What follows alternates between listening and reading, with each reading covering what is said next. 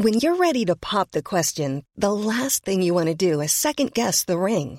At Bluenile.com, you can design a one of a kind ring with the ease and convenience of shopping online. Choose your diamond and setting. When you find the one, you'll get it delivered right to your door. Go to Bluenile.com and use promo code LISTEN to get $50 off your purchase of $500 or more. That's code LISTEN at Bluenile.com for $50 off your purchase. Bluenile.com code LISTEN.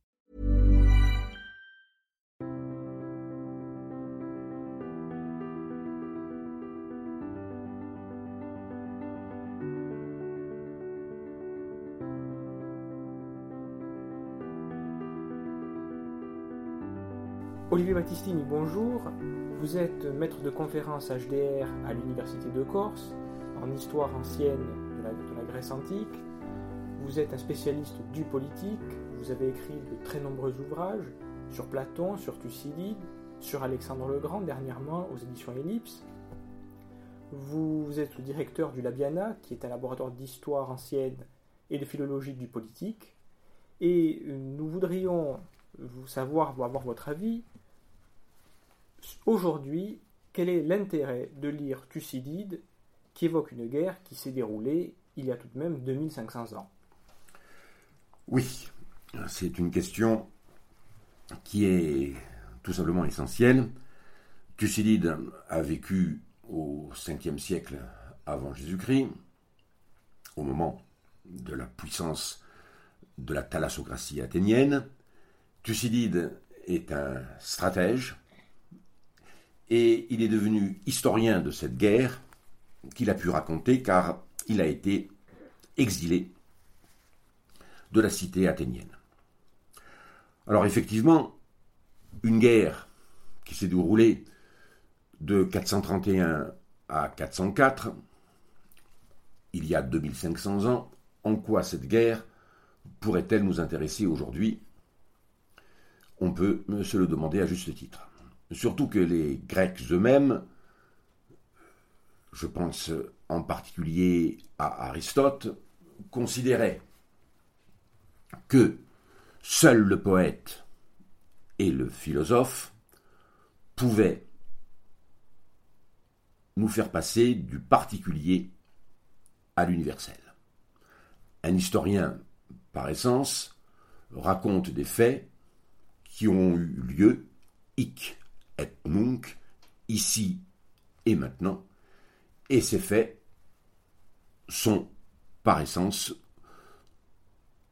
condamnés à ne plus être, à ne plus exister et à ne plus signifier, en tout cas dans la manière où le pense Aristote, c'est-à-dire que l'on puisse, par la poésie ou la philosophie, comme je l'ai dit, passer du particulier à l'universel, c'est-à-dire que on puisse s'intéresser à une métaphysique ou à une métapolitique.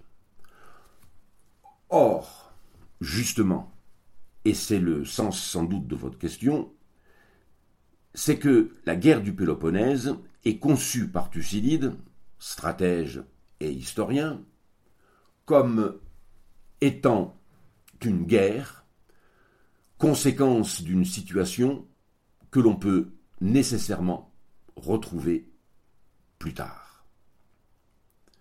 Cette guerre de Thucydide raconte l'affrontement entre une puissance démocratique et une puissance oligarchique, on en parlera peut-être tout à l'heure, une puissance de la mer et une puissance de la terre, on pourra en reparler encore car cette dialectique est fascinante, et raconte une guerre entre une puissance ascendante et une puissance dominante. Nous avons là tous les éléments pour comprendre que la guerre du Péloponnèse racontée par Thucydide n'est pas un simple compte-rendu d'une situation qui a eu lieu et qui ne se reproduira pas. La preuve, ou du moins on peut supposer, Thucydide l'a très très bien compris, il le dit lui-même, à supposer que les hommes ne changeront pas, et il n'y a aucune raison que ce soit le cas, des affrontements de ce genre auront lieu bien plus tard. Il le dit, c'est cette fameuse phrase hein, qui peut résonner dans notre intelligence, son fameux ktema esaei, c'est-à-dire mon œuvre est une acquisition pour toujours, mon œuvre est un trésor pour toujours. C'est très difficile à traduire du Thucydide, car sa pensée est d'une telle densité, et cela se constate même dans sa langue. Euh, les silences de Thucydide sont encore plus difficiles à traduire, si j'ose dire, que euh, euh, sa, prose elle-même, mais et j'aurais tendance à vouloir dire comme Heidegger qu'il faut laisser dire aux mots grecs ce qu'ils veulent dire, cette formule ktema esaei est une, phrase, un mot, une formule qui est gravée dans, dans, le marbre. Mon œuvre est un trésor pour toujours. Il le dit. Euh, il sait que ce qui fait qu'Athènes et Sparte nécessairement s'affrontent, c'est-à-dire l'affrontement entre deux impérialismes, entre deux conceptions du monde, eh bien des affrontements de ce genre, on aura peut-être l'occasion d'en parler, auront lieu dans le futur par nécessité. Professeur Battistini, bonjour. Vous êtes maître de conférence à... Professeur Battistini, aujourd'hui Thucydide semble de plus en plus être mis en avant. Dans le tableau de Raphaël, je parle de l'école d'Athènes, Thucydide est absent. Ma question est, a-t-il été oublié?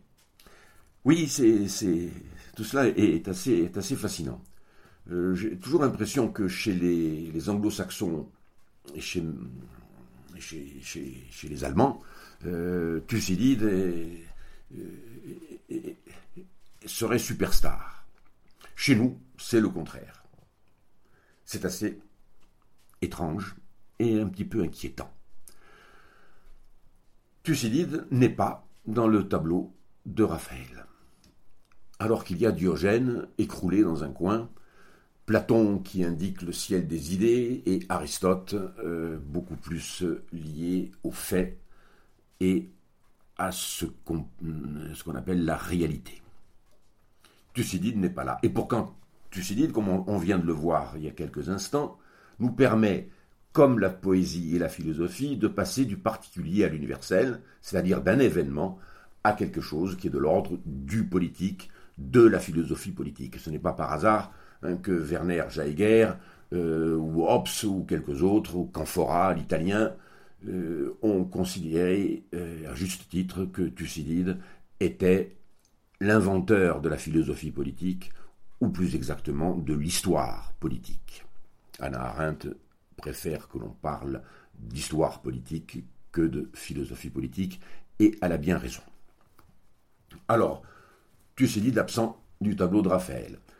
Cela me fait penser à hum, une remarque de Jean-Baptiste Gail, G-A-I-L, qui est un helléniste euh, extraordinaire et un des premiers à avoir pressenti en France le génie politique de Thucydide, l'historien.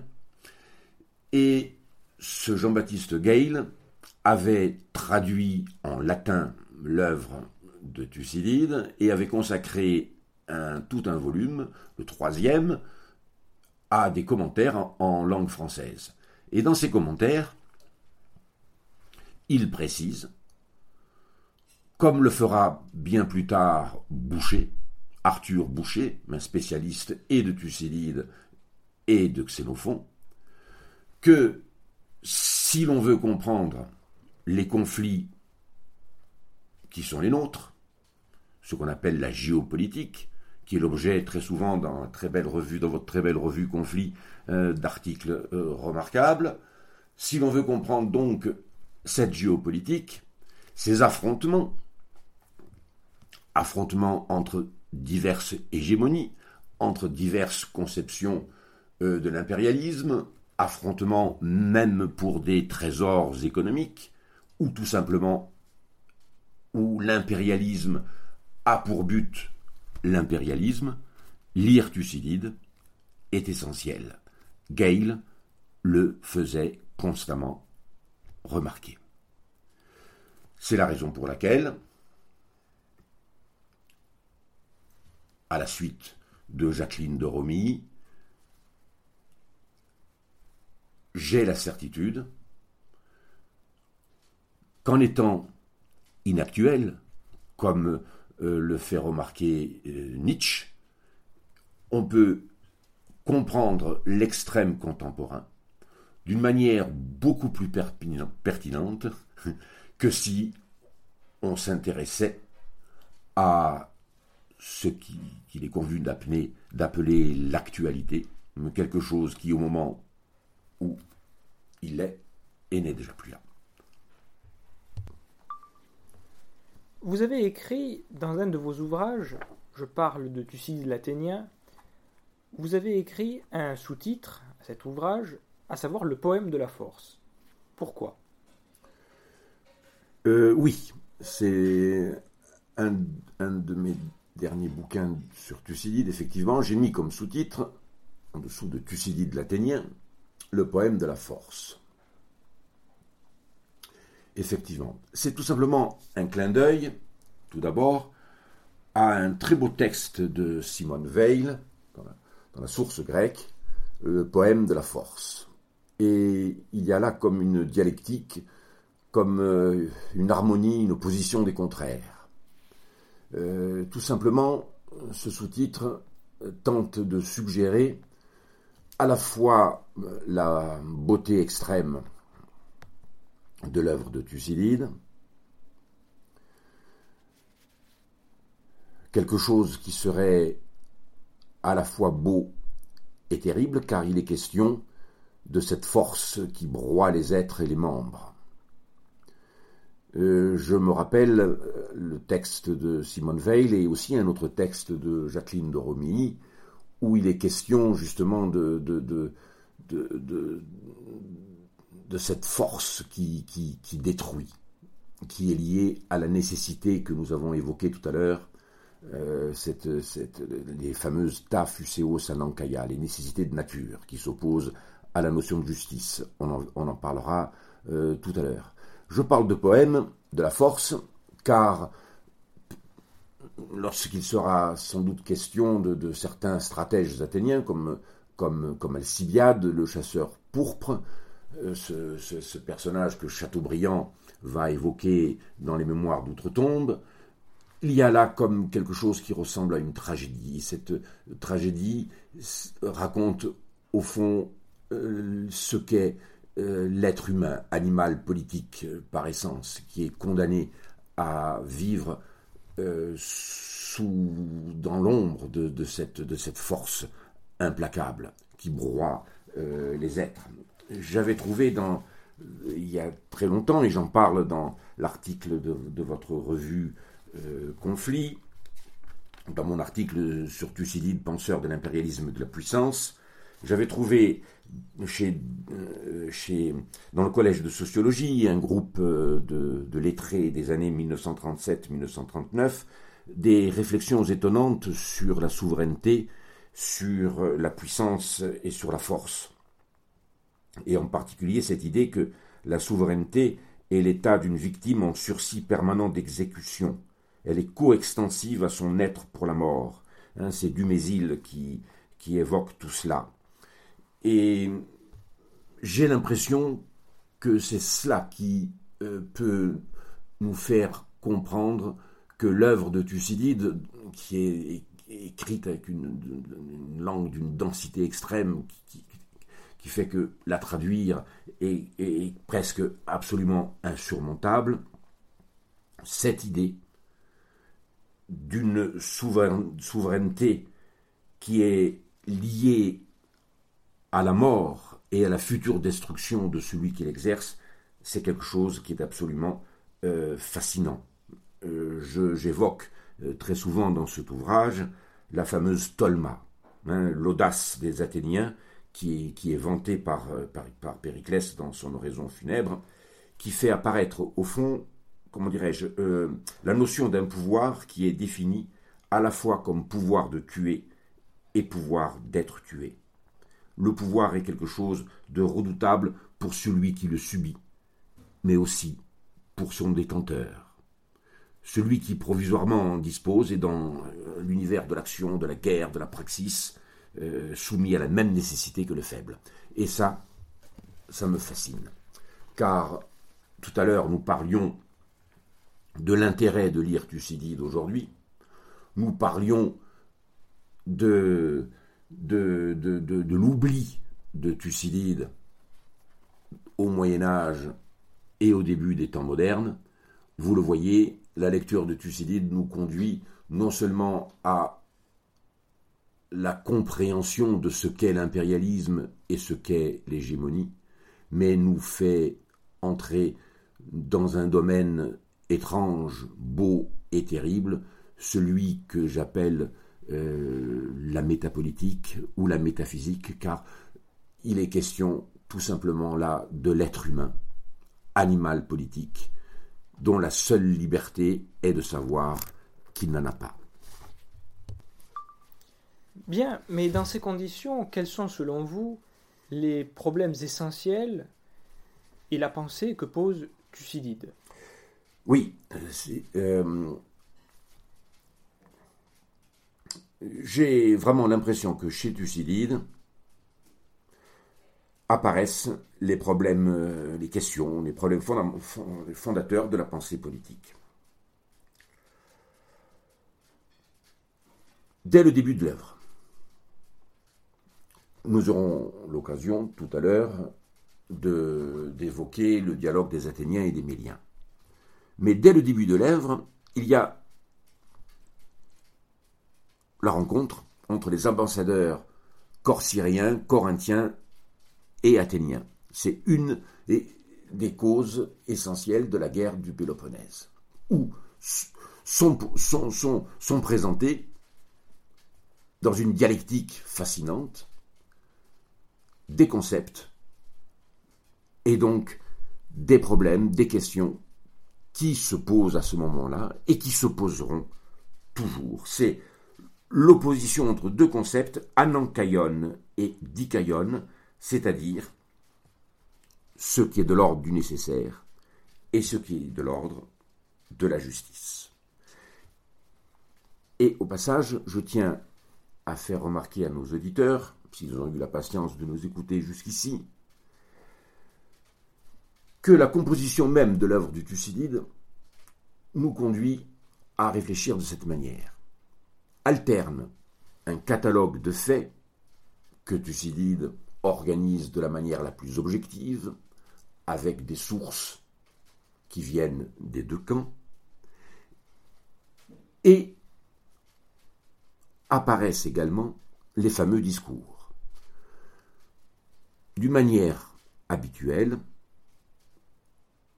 on peut penser que c'est dans les discours que Thucydide rapporte qu'apparaissent les questions que nous avons dites. Ainsi, dans le discours des Corcyriens, il est question au début de justice. Mais on n'en parlera jamais. Les arguments des Corcyriens, les Corcyriens sont les habitants d'une petite euh, île de Corcyre, qui sont une oui, euh, excusez-moi, les, les, Corcyriens sont une colonie de, Corinthe et ils sont en révolte contre cette grande puissance qui va, dans pas longtemps, s'opposer aux Athéniens. Ils demandent, les Corcyriens, l'aide des Athéniens et les Corinthiens, lors d'une autre rencontre, demanderont aux Athéniens de ne pas intervenir. Dans les trois discours, il sera chaque fois question et de justice et de nécessité et d'intérêt. Comme je l'ai dit il y a quelques instants, les Corcyriens commencent leur intervention par le mot dikaion, c'est-à-dire le mot justice, et ils n'en parleront jamais. Ils ne parleront que des intérêts d'Athéniens, des intérêts des Athéniens, qui auraient besoin, dans le conflit qui va venir, de la puissance et de l'aide de, de la flotte de Corcyre. Au contraire, les Corinthiens, grande puissance, évoquent une justice supérieure, à savoir que les Athéniens, comme l'ont fait les Corinthiens bien auparavant, ne doivent pas intervenir pour aider les sujets de Corinthe.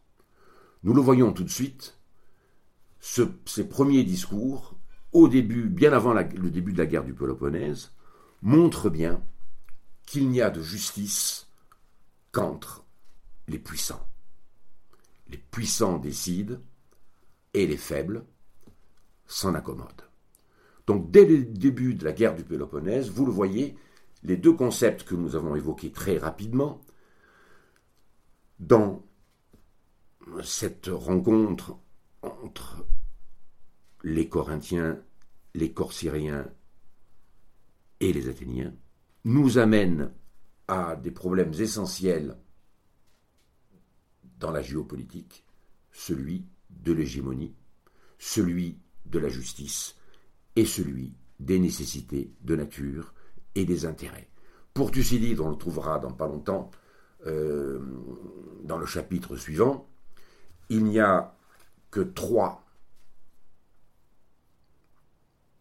concepts pour qualifier ce genre de relation honneur, intérêt, épouvante.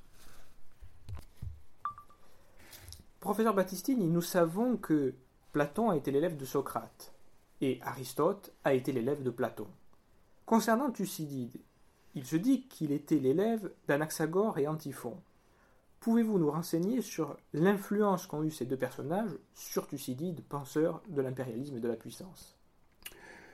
Oui, puisqu'il était question effectivement des, problèmes de philosophie politique euh, par essence. L'affrontement entre les nécessités de nature et la notion de justice. Il y a des, ressemblances évidentes entre euh, le philosophe Anaxagore et l'historien euh, Thucydide, et on l'a plusieurs fois, euh, a plusieurs fois suggéré ces influences. Il n'y a pas de coïncidence lexicale entre les deux, les deux œuvres. Mais il y a des proximités dans la façon de penser les choses. Par exemple, les contraires comme élément moteur, l'importance de la vitesse dans l'action, le caractère ininterrompu euh, du mouvement. Euh, Anaxagore accorde la prééminence à l'esprit, le nous, et chez, Thucydide, on voit apparaître la notion de gnomé, l'intelligence qui permet d'anticiper, la faculté de juger. On le voit, les influences sont multiples. On pourrait continuer longtemps, mais ce ne serait pas intéressant. En revanche, ce qui m'intéresse encore plus dans votre question, c'est le lien avec Antiphon. Antiphon est un sophiste. Et votre question me permet de prolonger les petites remarques hein, que nous avons faites euh, dans la question euh, précédente. Car nous avons évoqué bien sûr la justice et les intérêts, les nécessités de nature. La justice, d'une manière générale, dans la cité, et ce sont les Grecs qui ont inventé non seulement la politique, mais le politique, le débat d'une part pour prendre des décisions, et la volonté de prendre la cité et les citoyens comme objet d'analyse. Dans la cité, la justice a pour but de protéger le faible contre le fort. Mais les étranges sophistes, qui ne vivent d'ailleurs qu'à Athènes, où ils ont la liberté d'enseigner, enseigne tout à fait autre chose, à savoir que dans la nature, le plus fort impose sa volonté au plus faible. Et pour les sophistes, cela se passe de la même manière dans la cité et dans les rapports entre cités, entre puissances, entre empires. La nécessité, force de nature, font que le plus fort décide et que le plus faible s'en accommode. On a presque l'impression alors que dans la guerre du Péloponnèse de Thucydide, que nous avons presque l'impression que nous assistons à, comment dirais-je, l'idéalisation de tout cela, une forme d'abstraction absolue. La justice ne se fonde pas sur une loi naturelle, ni sur la volonté des dieux. La seule loi naturelle, et je devrais dire plutôt la seule nécessité naturelle, est celle qui impose la suprématie du plus fort. La justice n'existe que comme institution humaine. Et les hommes ne sont conduits, comment dirais-je, à l'instituer que lorsqu'ils sont de force égale. C'est ce dont il était question lors de la petite question précédente à propos des corps syriens, des Corinthiens et des Athéniens. Les Corinthiens et les Athéniens sont les deux grandes puissances. Il n'y a de justice qu'entre eux. Et cela est absolument euh, fascinant. Vous le voyez donc, euh, c'est une question de philosophie politique euh, essentielle, c'est tout simplement le fondement de l'ordre social et ce qui nous permet de comprendre tous les affrontements qui ont eu lieu et qui, auront lieu dans le futur c'est l'opposition entre fusis et nomos, la nature et la loi, telle qu'elle est formulée dans le, dans, dans, le dialogue des Athéniens et des Méliens, euh, par exemple, dont on parlera peut-être euh, tout à l'heure. Et donc, euh, il s'agit tout simplement de l'effort de chaque être vivant de préserver son être, fût-ce au détriment d'autres êtres, auquel nous lions encore aucun engagement. La Fuseo Sanankaya est une loi que les Athéniens n'ont pas établie eux-mêmes. Ils ne s'y réfèrent pourtant pas comme à ces lois non écrites sur lesquelles s'appuie Antigone pour s'opposer à la loi écrite de la cité. C'est une autre question. Cette loi de nature n'est pas un principe de droit naturel. Et, comment dirais-je, c'est l'idée même du droit naturel qui apparaît impensable dans la pensée de Thucydide ou même dans l'esprit grec en général. Le droit ne peut naître que dans la volonté des hommes. Il répond à la nécessité d'imposer euh, une limite aux aspirations illimitées pour lesquelles se manifeste la nature des hommes et des dieux.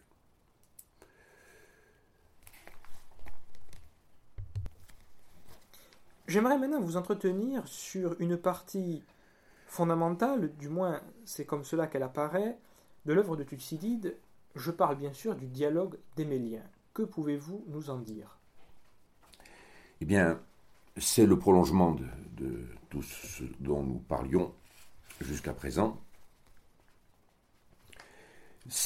Nous sommes au, centre même de l'œuvre de Thucydide, et on a l'impression euh, tout simplement que cette épreuve de force nous permet de toucher à l'abstraction la, plus haute. C'est une opération qui est le symbole même de l'impérialisme, d'une guerre totale, d'une guerre absolue. Mélos, pour que les choses soient claires pour nos auditeurs, est une petite île, sans aucune espèce d'importance, en Méditerranée orientale, c'est la seule île que les Athéniens ne possèdent pas, et cette île est liée à Sparte. Les, Athéniens sont maîtres de la mer, et il faudra bien, à un moment donné, qu'on évoque cette dialectique terre-mer. Et il serait peut-être utile d'en dire quelques, mots euh, avant de préciser l'essentiel sur euh, la petite île de Mélos. Les Athéniens, puissance impérialiste, puissance démocrate, sont une puissance de la mer. Leur thalassocratie, le Kratos de la mer, est conséquence de leur formidable victoire à Salamine en 480. On a presque l'impression que c'est Salamine qui justifie cet impérialisme maritime. Mais c'est aussi une conception de l'espace, sorte de révolution spatiale dont parle Carl Schmitt dans plusieurs euh, de ses ouvrages, le nomos de la Terre en particulier. Le mot nomos, puisqu'on parlait tout à l'heure de droit et de justice, nomos signifie la loi. Mais dans un sens premier, il signifie quelque chose qui serait indiqué par le concept allemand Weltanschauung, une conception du monde. Le nomos athénien, le nomos de la mer, euh, est une manière de dire le rapport à la puissance, le rapport à l'empire, le rapport à la guerre que possèdent les puissances de la mer. Les puissances de la mer, et c'est bien défini chez Thucydide, et cela m'intéresse quand euh, je dois réfléchir euh, à propos de Napoléon sur le blocus continental, où la question se repose exactement de la même manière qu'elle s'est posée pour Alexandre le Grand euh, au IVe siècle, à savoir que les puissances de la mer ne sont limitées par aucun obstacle, alors que les puissances de la terre, elles, sont limitées par les frontières, par les limites. Vous le voyez, on en parlera sans doute tout à l'heure de cette dialectique terre-mer, mais l'affaire de Mélos est directement liée à ce principe, à cette dialectique. Encore la preuve que Thucydide nous permet de passer du particulier à l'universel, puisque cette question se pose aujourd'hui encore avec la même acuité. Je reviens donc au début de nos propos. Mélos est une petite île sans aucune espèce d'importance en Méditerranée, la seule petite île, la seule île que les Athéniens ne possèdent pas, et le dialogue des Athéniens et des Méliens, qui n'a d'ailleurs sûrement jamais eu lieu, en tout cas de cette manière, se retrouve au cœur de l'œuvre de Thucydide comme, comment dirais-je, une clé de voûte ou une pierre angulaire. On a l'impression qu'il y a là, chez Thucydide, un dialogue thucydidéen comme il y a des dialogues platoniciens. C'est l'idée même de l'impérialisme dont parle d'une manière si belle euh, Jacqueline de Romilly. Donc, le dialogue des Méliens qui a fait trembler Nietzsche. Et on peut comprendre pourquoi, et on comprend pourquoi je parlais tout à l'heure du poème de la force. Vous en avez là un exemple parfait. Les Méliens affirment qu'ils ne demandent que leur neutralité, qu'ils ne veulent être dans aucun des deux camps, mais pour les Athéniens, qui évoquent les fameuses lois de la Fuséos Anankaya qui n'ont pas inventé, qui existaient avant eux et qui existera toujours, et qui fait que le plus fort décide et que le plus faible se soumet. Ces Athéniens qui annoncent cela, ce qui explique leur action politique et militaire, savent très bien et c'est ça qui fait qu'il y a poème de la force, qu'à leur tour, ils subiront la force qu'ils peuvent exercer aujourd'hui. Et ils disent même que les Méliens, s'ils avaient eux-mêmes la même force que, possède Athènes, agirait de la même manière. Nous entrons là dans les moments les plus hauts, les plus terribles de la pensée politique de Thucydide. Je ne résiste pas au plaisir de vous lire deux petits moments de ce dialogue euh, dans la traduction d'Anne euh, Sokolowski. Voici ce que disent les Athéniens. Il faut accomplir le possible avec réalisme, car dans le monde des hommes, chacun de nous le sait, le droit tranche si les forces s'équilibrent. Dans le cas contraire, le fort décide et le faible se soumet. Il est question tout simplement, voyez-vous, de, de, de la survie de l'Empire d'Athènes. Leur action est donc politiquement juste, même si elle peut paraître cruelle. Voici ce qu'ils disent encore plus loin. Nous soutenons que partout où ils sont les plus forts, les dieux, comme les hommes, pour les uns c'est une supposition, pour les seconds une certitude, exerceront toujours, soumis aux nécessités de nature, leur domination. Cette loi, nous ne l'avons pas instaurée, et maintenant qu'elle est établie, nous ne sommes pas les premiers à l'appliquer. Elle l'est, nous l'avons saisie, et après nous, elle sera toujours. Périclès, dans l'horizon funèbre, fait l'éloge de la démocratie athénienne. De quoi s'agit-il exactement? Oui, euh, nous sommes euh, là encore une fois au début de l'œuvre de Thucydide, et donc au début de la guerre du Péloponnèse. Périclès est encore vivant, il ne va pas tarder à mourir atteint de, cette peste ou de cette pseudo-peste que dont Thucydide euh, parlera et qui fera d'ailleurs l'admiration de beaucoup de, médecins. N'oublions pas qu'Hippocrate est, contemporain de Thucydide. L'oraison funèbre, il s'agit tout simplement de l'éloge des guerriers athéniens, des citoyens athéniens, des hoplites athéniens qui sont morts au début de la guerre du Péloponnèse. Et il est question de ces guerriers qui ont donné et leur corps et leur intelligence, non pas leur âme, c'est important de le préciser, hein, leur corps et leur intelligence à la cité dont ils sont amoureux. Rien que cela révèle ce qu'est le politique pour les Athéniens et pour les Grecs en général. C'est-à-dire que le politique est lié à quelque chose qui est de l'ordre de la géométrie, puisque c'est dans une arène que la parole est placée au centre pour un débat, une parole qui est redonnée à tous dans une assemblée, et les décisions sont prises par un vote. Et seuls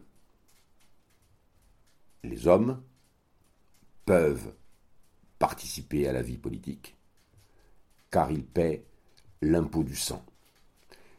L'oraison funèbre de Périclès est donc l'hommage de la cité à ceux qui sont morts pour elle. Il est question de l'éloge de la démocratie. Il est question d'une Athènes, école de la Grèce. La démocratie athénienne permet aux citoyens athéniens de disposer de la liberté parce qu'il y a un empire pour être libre, au fond, pour les Athéniens, il faut que les autres ne le soient pas. La liberté des, Athéniens passe par leur domination. La démocratie est liée à l'Empire. Alors, il y a un moment qui, me plaît, hein, qui me fascine euh, intensément, c'est le passage où il est question euh, de la tolma des Athéniens.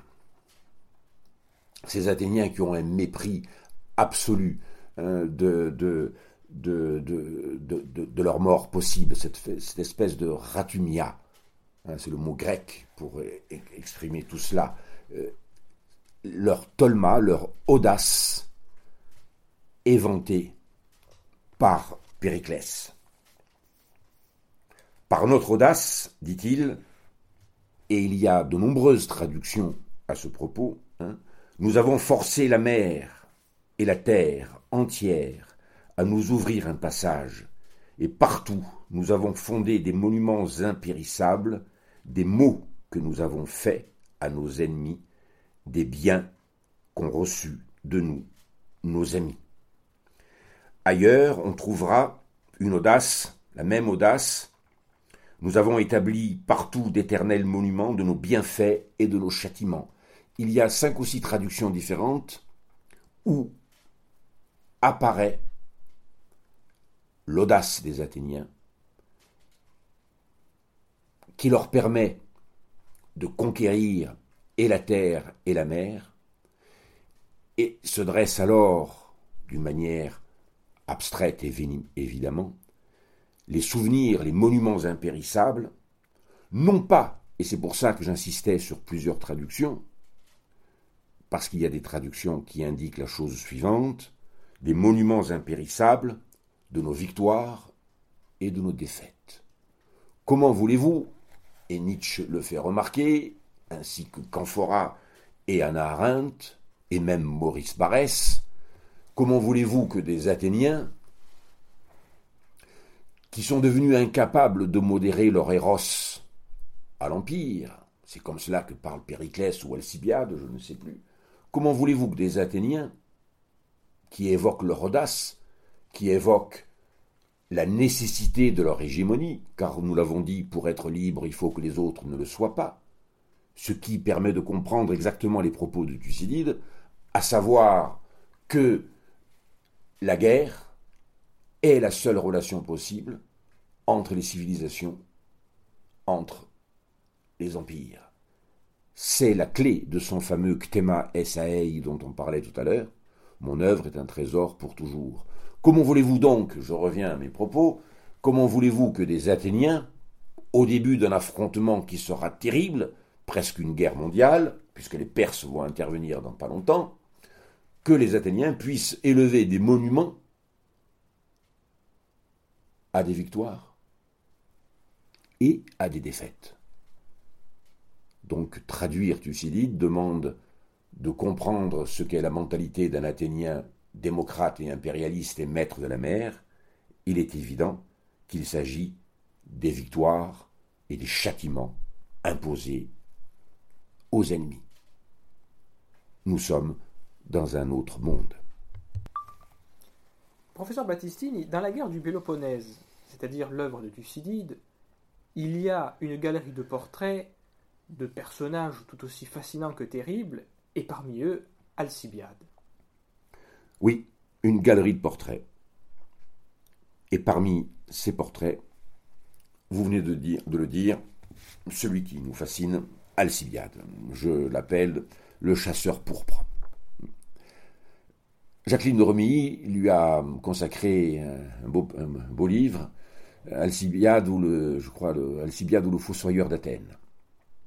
Il se trouve que j'ai eu l'occasion euh, d'en parler avec Jacqueline de Romilly par téléphone quelque temps avant qu'hélas elle ne disparaisse. je lui avais envoyé sur, euh, sur cassette euh, quelques longs passages de mon troisième bouquin sur Thucydide, à savoir le bouquin sur Jean-Baptiste Gail, euh, que Napoléon Bonaparte avait imposé comme euh, directeur de la Bibliothèque impériale de France.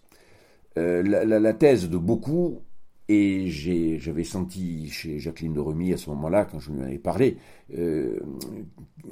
un intérêt qui m'avait honoré, flatté et rendu très très très heureux. La thèse habituelle est que Alcibiade euh, par un orgueil et une hybris, c'est-à-dire une démesure qui demande châtiment, comme dans la tragédie, chez, les tragédies chez Échille, Sophocle ou Euripide, euh, Alcibiade aurait entraîné par son orgueil et son sentiment de démesure Athènes vers l'échec absolu, vers le gouffre.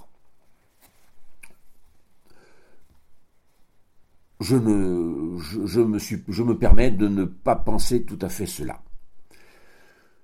Euh, Alcibiade apparaît ailleurs que chez Thucydide. Il apparaît chez Platon, dans le banquet. Il apparaît dans d'autres ouvrages. Et Alcibiade est réellement un personnage fascinant, dans le sens où il est l'élève de Socrate.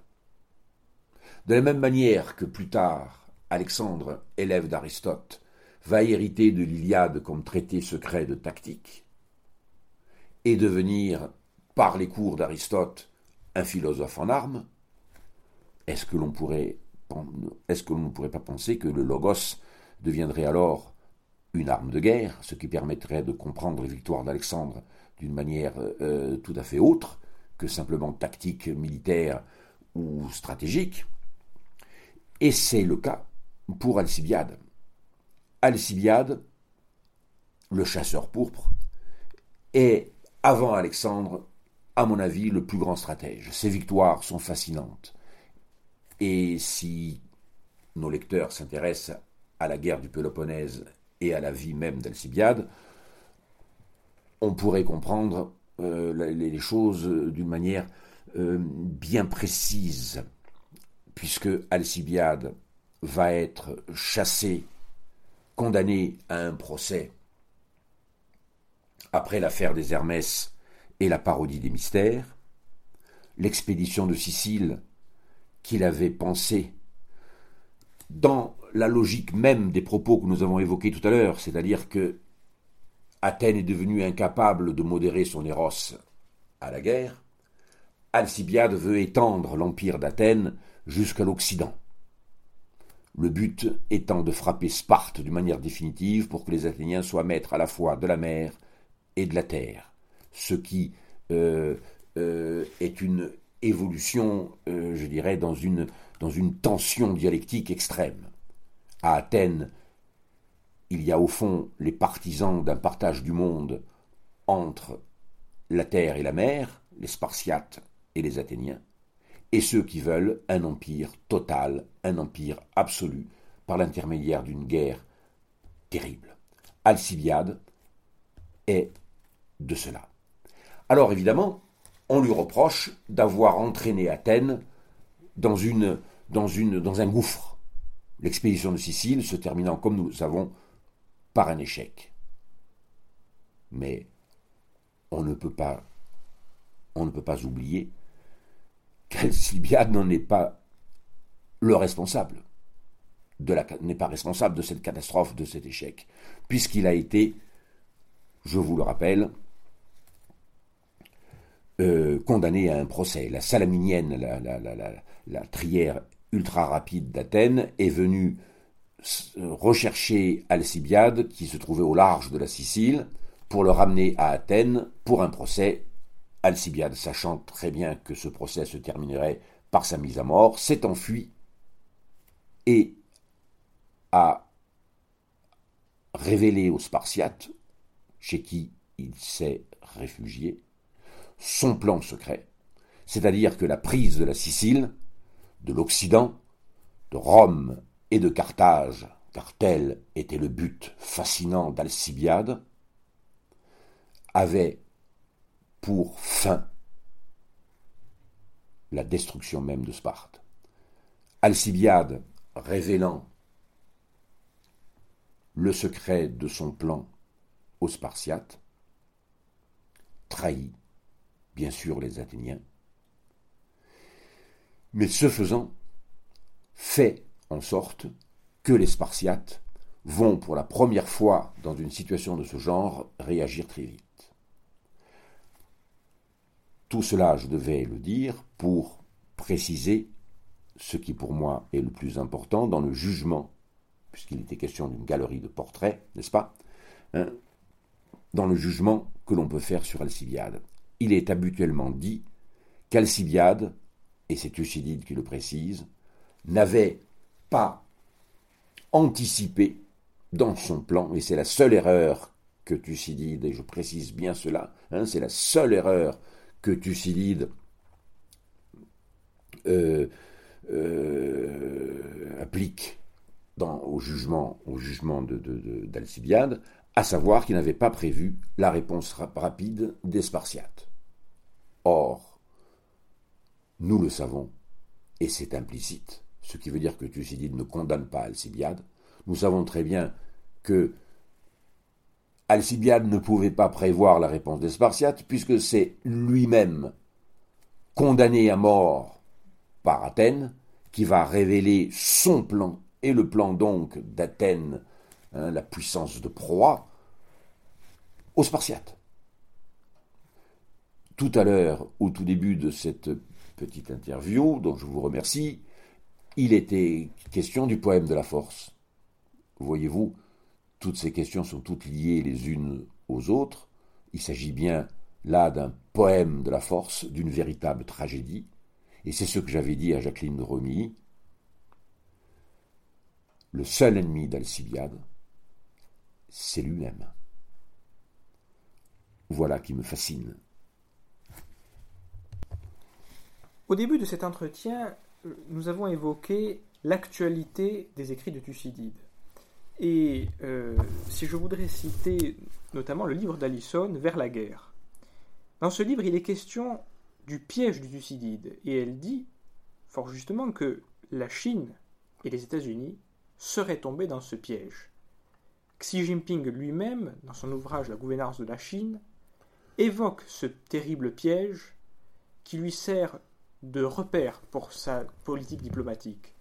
Que pouvez-vous nous dire? Oui, voilà bien la preuve, puisque je suppose que notre interview ou notre entretien, pour ne pas parler franglais, euh, va vers la fin, qu'il y a là des règles classiques à respecter. Unité de temps, de lieu et d'action.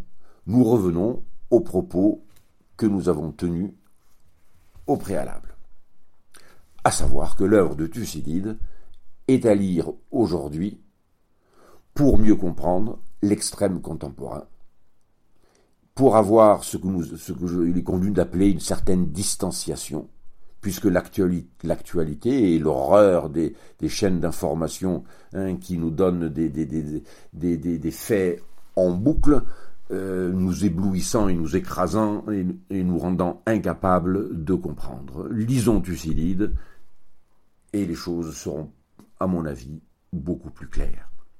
Allison, dont vous venez de parler, et bien avant Allison, il y avait Victor Davis Hanson, hein, qui avait écrit euh, plusieurs livres sur Thucydide, dont un qui s'appelle War Like No Other, une guerre comme aucune autre. Hanson, Allison, des anglo-saxons, savent que chez Thucydide, ils vont trouver de quoi comprendre l'extrême contemporain. Excusez-moi. Le livre de Allison s'appelle Vers la guerre, avec un sous-titre. Il faut toujours des sous-titres. Vous voyez, j'ai fait de même. Euh, les États-Unis et la Chine dans le piège de Thucydide. Allison a tout compris même si euh, son analyse de l'œuvre de Thucydide est loin d'être parfaite, il y a beaucoup d'erreurs, à mon avis, hein, dans ce qu'il dit sur Thucydide, mais le principe me plaît beaucoup et est au cœur de beaucoup de mes approches. Quand je, travaille sur Thucydide, j'essaye toujours d'avoir ce regard sur l'extrême contemporain. Qu'est-ce que, qu'est-ce que le piège de Thucydide? Nous avons vu jusqu'à présent tous les principes qui nous permettent de parler d'une histoire politique.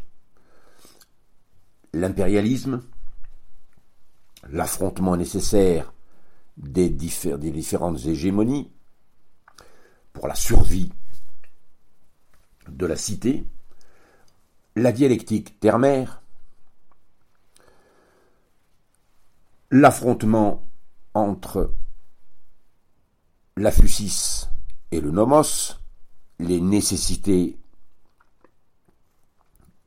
et la justice, en voici, en voici un autre de principe, ce que Allison appelle le piège de Thucydide. Un affrontement entre la Chine, puissance ascendante, et les États-Unis d'Amérique, puissance dominante, est ce qui fait que Sparte et Athènes se sont opposés. Le piège de Thucydide permet à Allison d'observer et de comprendre toutes les guerres du passé et permet de comprendre que il y a une possibilité pour que entre les États-Unis, puissance dominante, et la Chine, puissance ascendante, il y ait une nécessité du même ordre. Cela est fascinant et place Thucydide au cœur même de l'échiquier politique.